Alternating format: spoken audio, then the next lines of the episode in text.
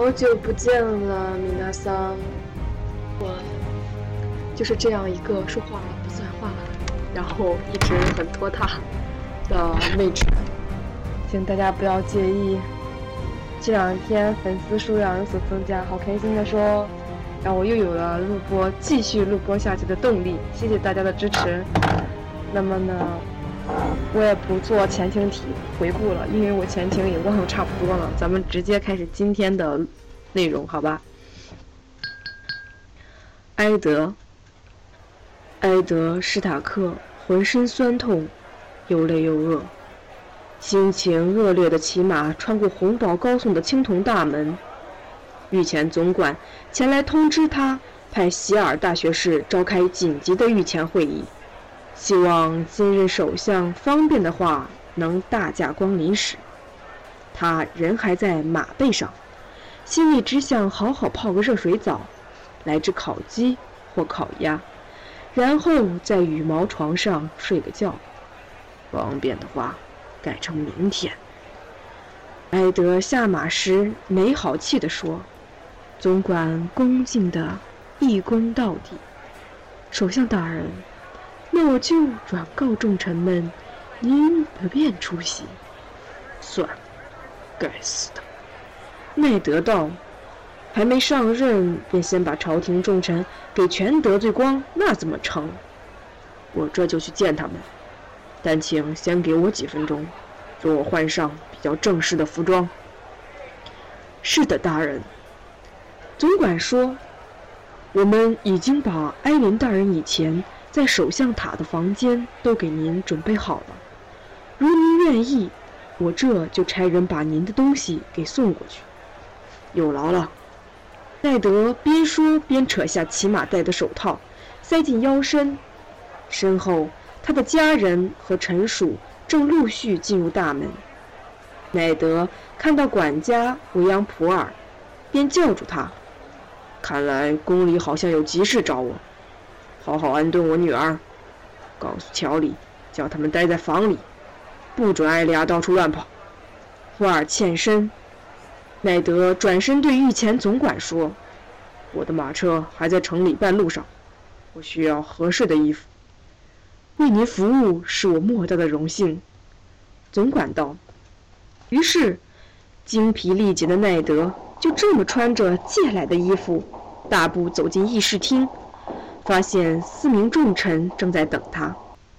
议事厅的陈设极为华丽，地板上铺的是密尔地毯，而非灯芯草席。房间一角摆着一幅来自盛夏群岛的木屏风。上面雕刻有上百种栩栩如生、色彩斑斓的珍禽异兽，墙壁上则挂满了诺夫斯、科霍尔和李斯产的精美织锦。门两侧是一对瓦雷利亚的狮身人面兽雕像，圆润的红流式双眼在黑色大理石的脸上显得炯炯有神。奈德前脚刚踏进房间。几位重臣中，他最嫌恶的太监瓦里斯便靠了过来。史塔克大人，我听说了您在国王大道上遇到的麻烦事儿，真令人遗憾呐。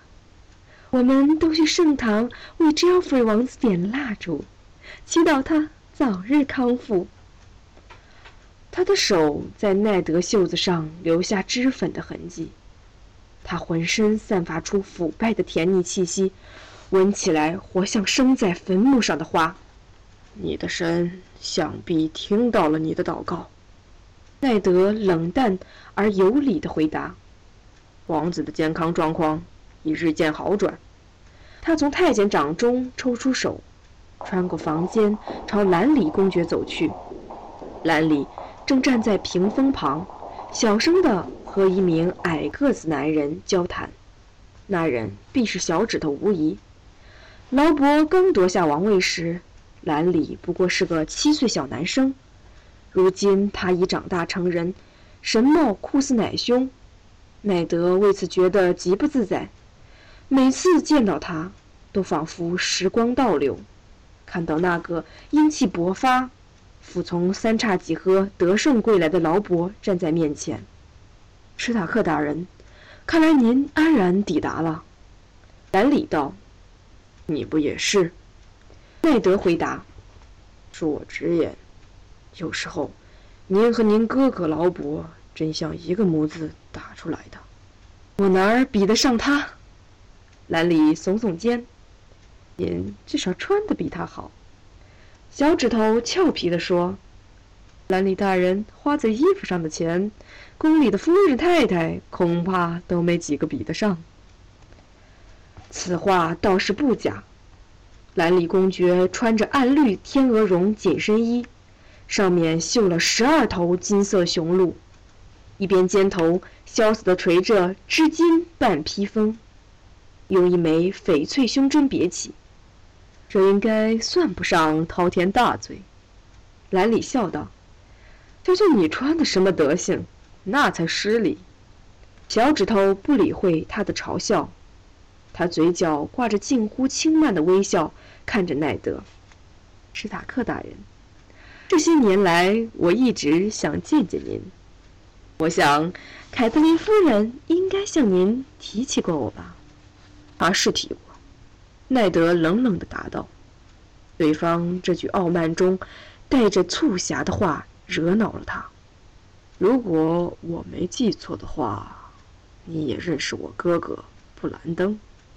兰里·贝拉席恩哈哈大笑，瓦里斯则也不凑来。我跟他很熟，小指头道，至今身上都还留着他的纪念。布兰登也提起过我，常提起你，多半是火冒三丈的时候。奈德说，心中希望就此结束这个话题。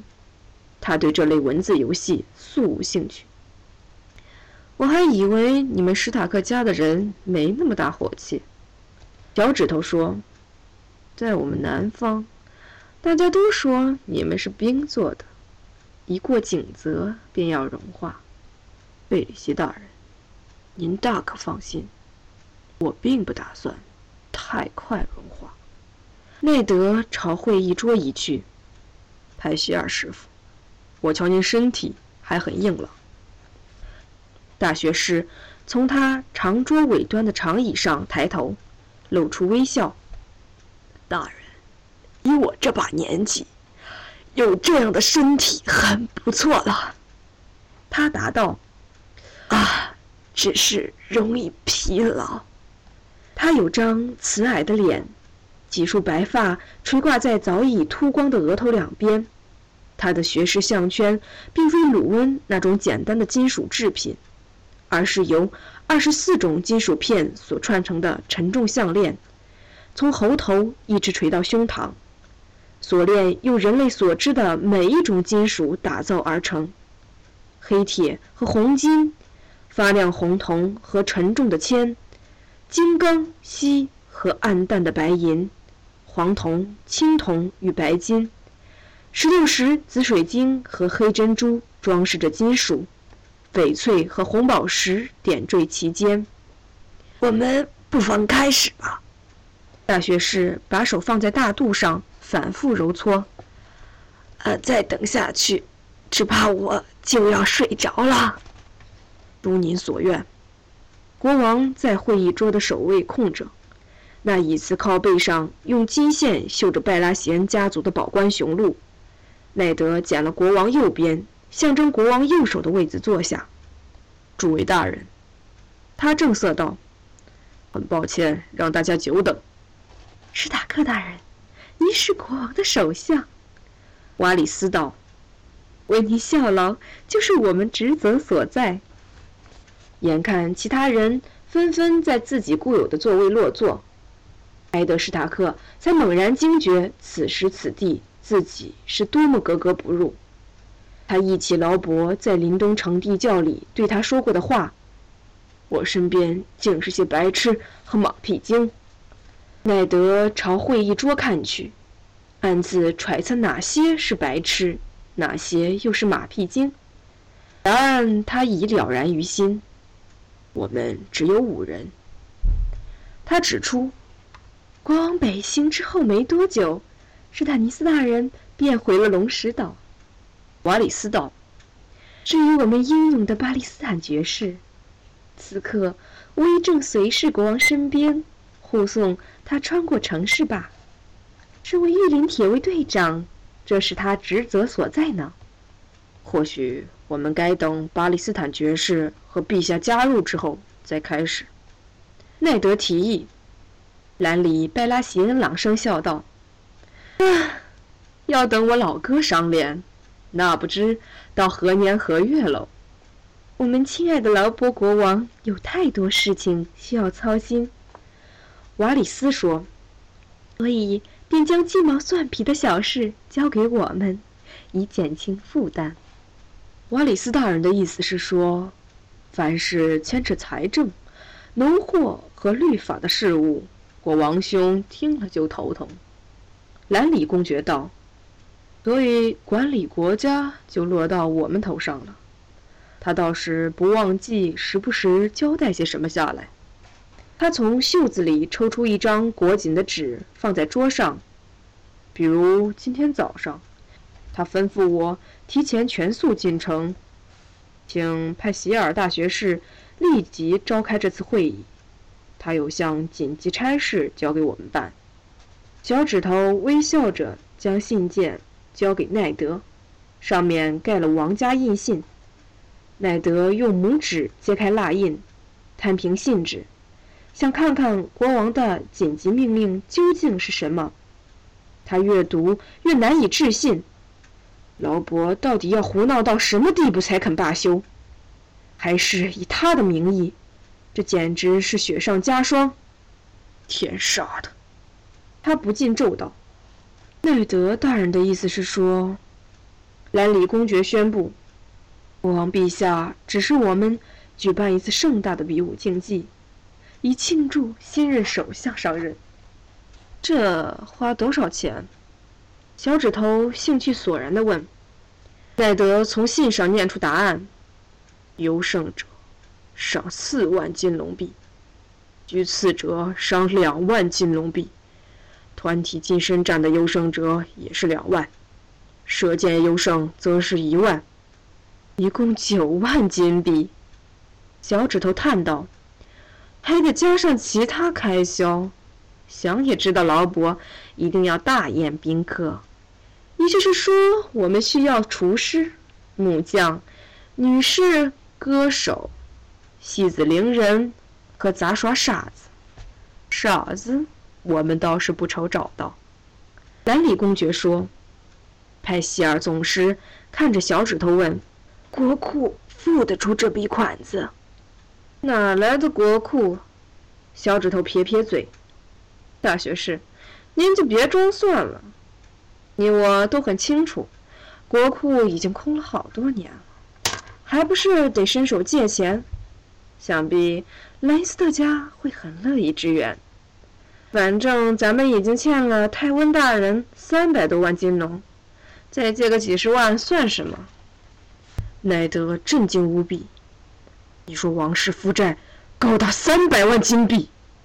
史塔克大人，此刻王室负债总额超过六百万，莱斯特家是最大的债主。当然，我们也向提利尔大人、布拉福斯的铁金库。还有好些泰洛西商行借过款，最近我不得不另辟财源，把主意动到了教会头上。总教大人讨价还价的本领之高，连多的鱼贩都比不上。奈德简直错愕到无以复加。伊里斯塔格利安留下了堆积如山的金银财宝，你怎么会让他沦落到这步田地？小指头耸耸肩。财政大臣只管找钱，花钱的是国王和首相。琼恩·埃林绝不会允许劳勃这样挥霍。”奈德愤愤地说。派希尔总师摇摇他那颗光头，项链轻声作响。艾琳大人固然精打细算，但恐怕国王陛下不见得都听从睿智的谏言。我王兄热爱比武竞技和山珍海味，兰里·拜拉席恩道：“他最讨厌所谓的属铜板。我会跟陛下谈谈。奈德道：“这么铺张浪费的比赛，国家可负担不起。”跟他谈谈当然很好。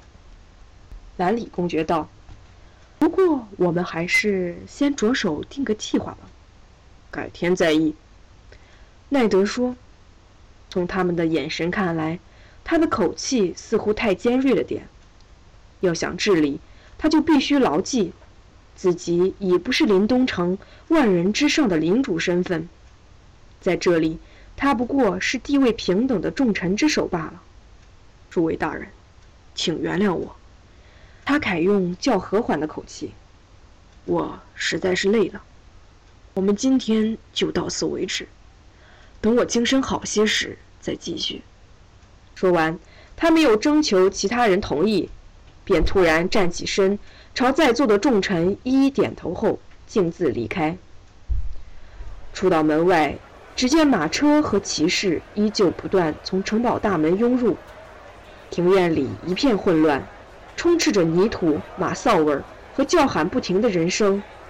有人告诉他，国王还在路上。自三叉戟合的意外发生之后。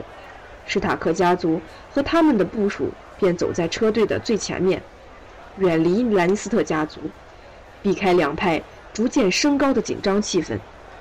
劳勃几乎没有露面，据说他待在伦宫，成天喝得酩酊大醉。若真是如此，他应该还要几个小时才会出现。这已经比奈德期望的要早上许多了。如今他只需要看看三傻的脸，就觉得心中怒火又要升起。旅途的最后两周实在苦不堪言。三傻责怪艾亚，说被杀的应该是纳美利亚。艾亚在得知屠夫学徒的死讯后，就魂不守舍。三傻每晚哭着入眠，艾亚一声不吭地独自忧伤。埃德史塔克自己。则梦见了一个专为林东城史塔克家人准备的冰冻地狱。他穿越外庭，走过闸门，进入内院，正朝他印象中首相塔的所在走去时，小指头突然出现在面前。史塔克，你走错路了，跟我来。奈德犹豫不决地跟着他。小指头带他进入一座塔，下了一道蜿蜒的阶梯。穿越一个凹陷的小庭院，沿着荒废的回廊行走，两旁的墙壁，一副副无人使用的铠甲，好似站立的卫兵。他们是塔格利安家族遗留下来的历史沉迹，黑色金刚打造，头盔镶着龙鳞，但如今积满灰尘，早已被人遗忘。这不是通往我居室的路，奈德道。我说过是吗？我正打算把你引进地牢，割了喉咙，再把你的尸体封进墙里。脚趾头语带讥讽。史塔克，我们没时间废话，孙夫人正等着你。小指头，你到底耍什么把戏？凯特琳人在林东城，离此数百里之遥。哦，小指头灰绿色的眼睛里。闪着饶富兴趣的光芒。那么，此人的易容术果真不同凡响。我说最后一次，要么跟我来，不然我就把他据为己有了。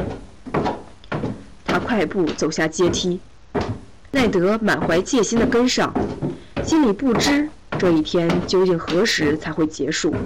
他对这些心机巧诈毫无兴趣。但已逐渐开始理解，对于小指头这样的人，权术和阴谋就是家常便饭。阶梯底端有一扇橡木和铁条制成的厚重门扉，裴提尔举起门栓，挥手示意奈德进去。他发现他们正置身位于河流之上的俊俏绝壁，静沐在黄昏的红晕里。我们在城堡外面，奈德道。你还真不好骗嘛，史塔克！小指头傻笑道：“到底是太阳还是天空泄露了秘密？跟我来。”岩壁上挖了可供攀附的凹洞，小心别摔死，否则凯特琳永远也不会原谅我。说完，他翻身便往下爬，动作像猴子一般灵敏。奈德仔细审视了岩壁一会儿，然后慢慢地跟着下去。峭壁上果然如小指头所言，刻有浅浅的凹洞。除非你原本就知道，否则从悬崖下根本无从发现。河流离他们有一段高到令人晕眩的距离。奈德把脸贴上岩石。除非必要，尽量不往下看。最后，他总算好不容易到达底部，旁边是一条狭窄而泥泞的水滨小径。小指头正懒洋洋地靠在岩石上啃苹果，他已经快吃完了。史塔克，你老了，不中用了。他边说边随手把苹果核丢进激流。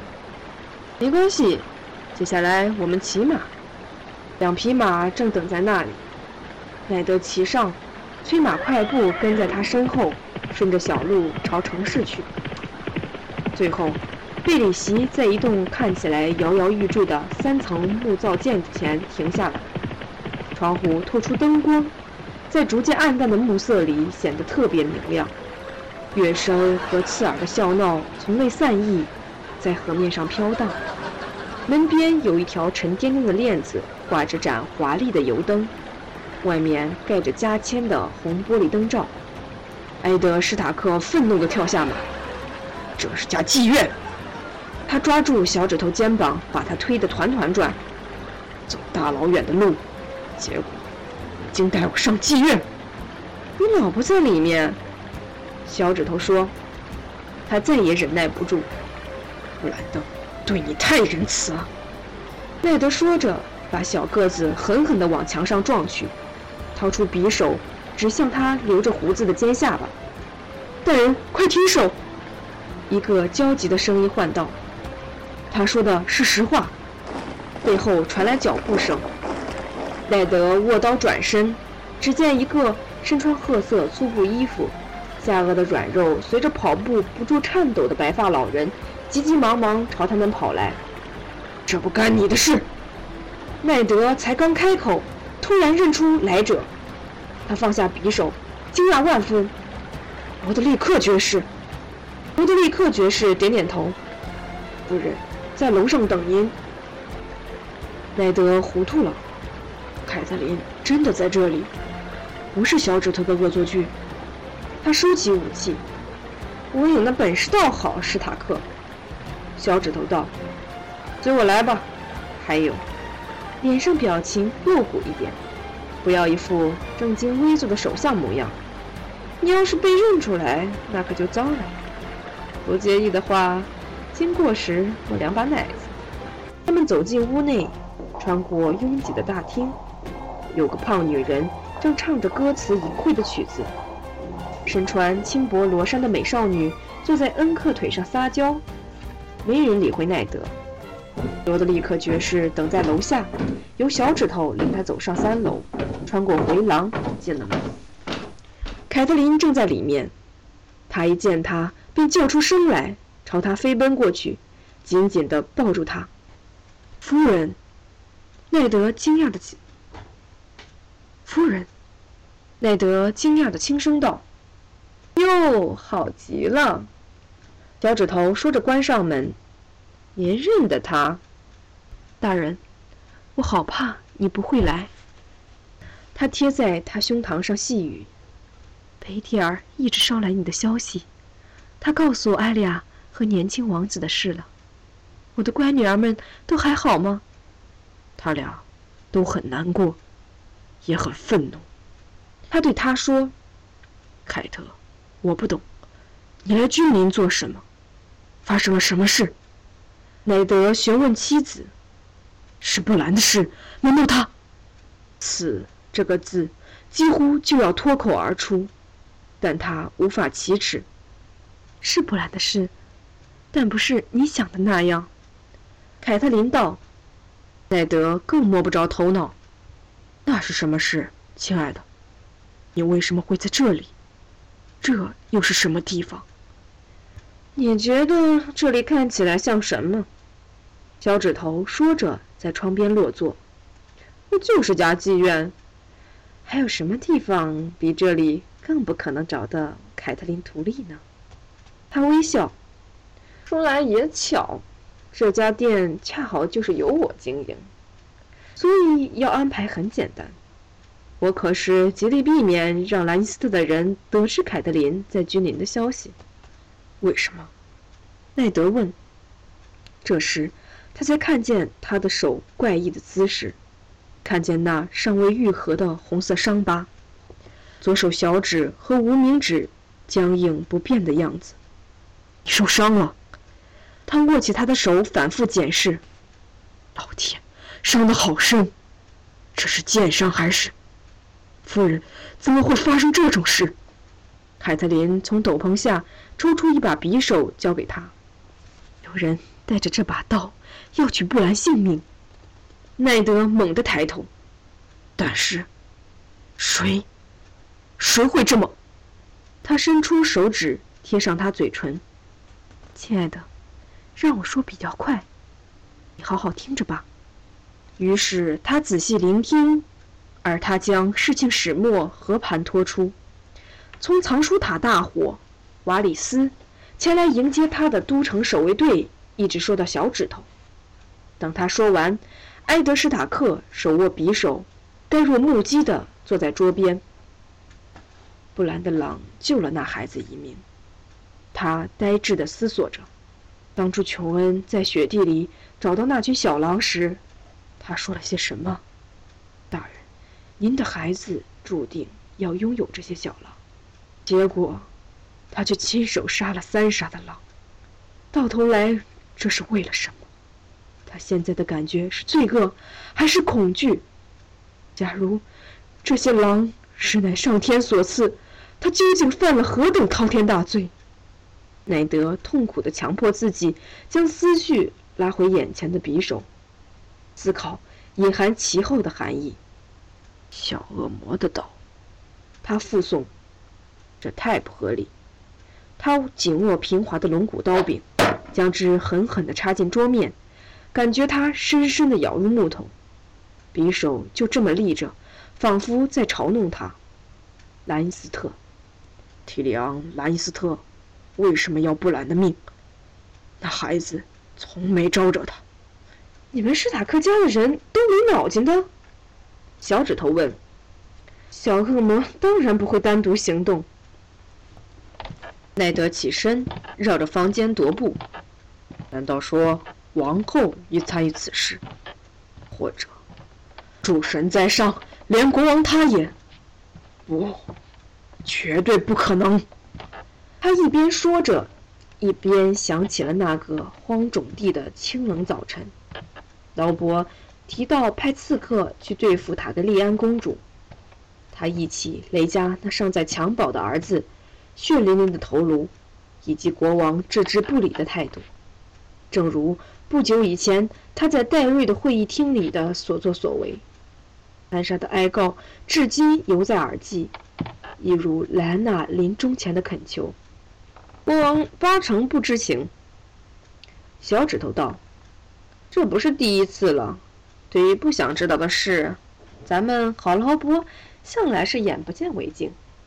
奈德没有答话，屠夫小弟的那张几乎被劈成两半的脸浮现在他眼前。然而国王半声也没吭，他的脑袋开始嗡嗡作响。小指头晃到桌边，把匕首从木头里拔出。无论怎样行动，都构成叛国罪。若是控告国王，只怕你话还没出口，就先被伊林佩恩给宰了。若是皇后，除非你能找到证据，而且能让劳勃听进去，才有可能。我们有证据，奈德道。我们有这把匕首。这个，小指头漫不经心地把玩着匕首。大人，这是把好刀。好刀都是两面开刃的，小恶魔肯定会辩称匕首是他在临东城期间弄丢或者被偷。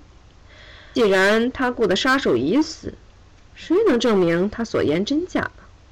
他把刀子轻轻抛给奈德。我建议你还是把这玩意儿丢进河里，当他根本就不存在吧。莱德冷冷地看着他。贝里希大人，我是林东城史塔克家族的人。我的儿子成了残废，很可能还活不成。若没有那只我们在雪地里找到的小狼，他此刻已经死了。凯特琳很可能也会陪着他送命。假如你真以为我会装作没事，那你就和当年向我哥哥挑战一样愚蠢。史塔克，我蠢是蠢，可还活得好好的。令兄呢，倒已经在冰封的坟墓里发霉了十四年。你这么迫不及待的要步他后尘，我也无法劝阻。不过我先声明，你可千万别把我牵扯进去。非常感谢。很好，贝里西大人，不管我做什么，最不想与之为伍的人就是你。哎呦，这话我听了好伤心啊！小指头伸手按住心口。我自己嘛，总觉得你们史塔克家的人实在无趣的很。但凯特琳不知怎的，始终离不开你。所以呢，为着他的缘故，我会尽量不让你送命。说来，只有笨蛋才会这么做。但我就是没法拒绝你老婆的任何请求。我把我们关于琼·埃里死因的怀疑。告诉了佩提尔，凯特琳道：“他答应协助你调查真相。对埃德史塔克而言，这并非好消息。不过他们确实需要援手，而小指头和凯特琳曾经情同姐弟。再说，这也不是奈德第一次被迫与他所轻视的人妥协了。好吧。”他把匕首插进腰带。要说到瓦里斯。他也知道整件事的来龙去脉。如果知道，也一定不是我说的。凯特琳道：“埃德史塔克，你娶的人可不笨。但瓦里斯有办法知道别人不可能知道的事。奈德，我相信这家伙懂得妖术。他的走狗满天下，这是众所周知的事。”奈德鄙夷地说。不止如此，凯特琳坚持，罗德利克爵士和埃伦·桑塔加爵士的会面，自始至终都秘密进行。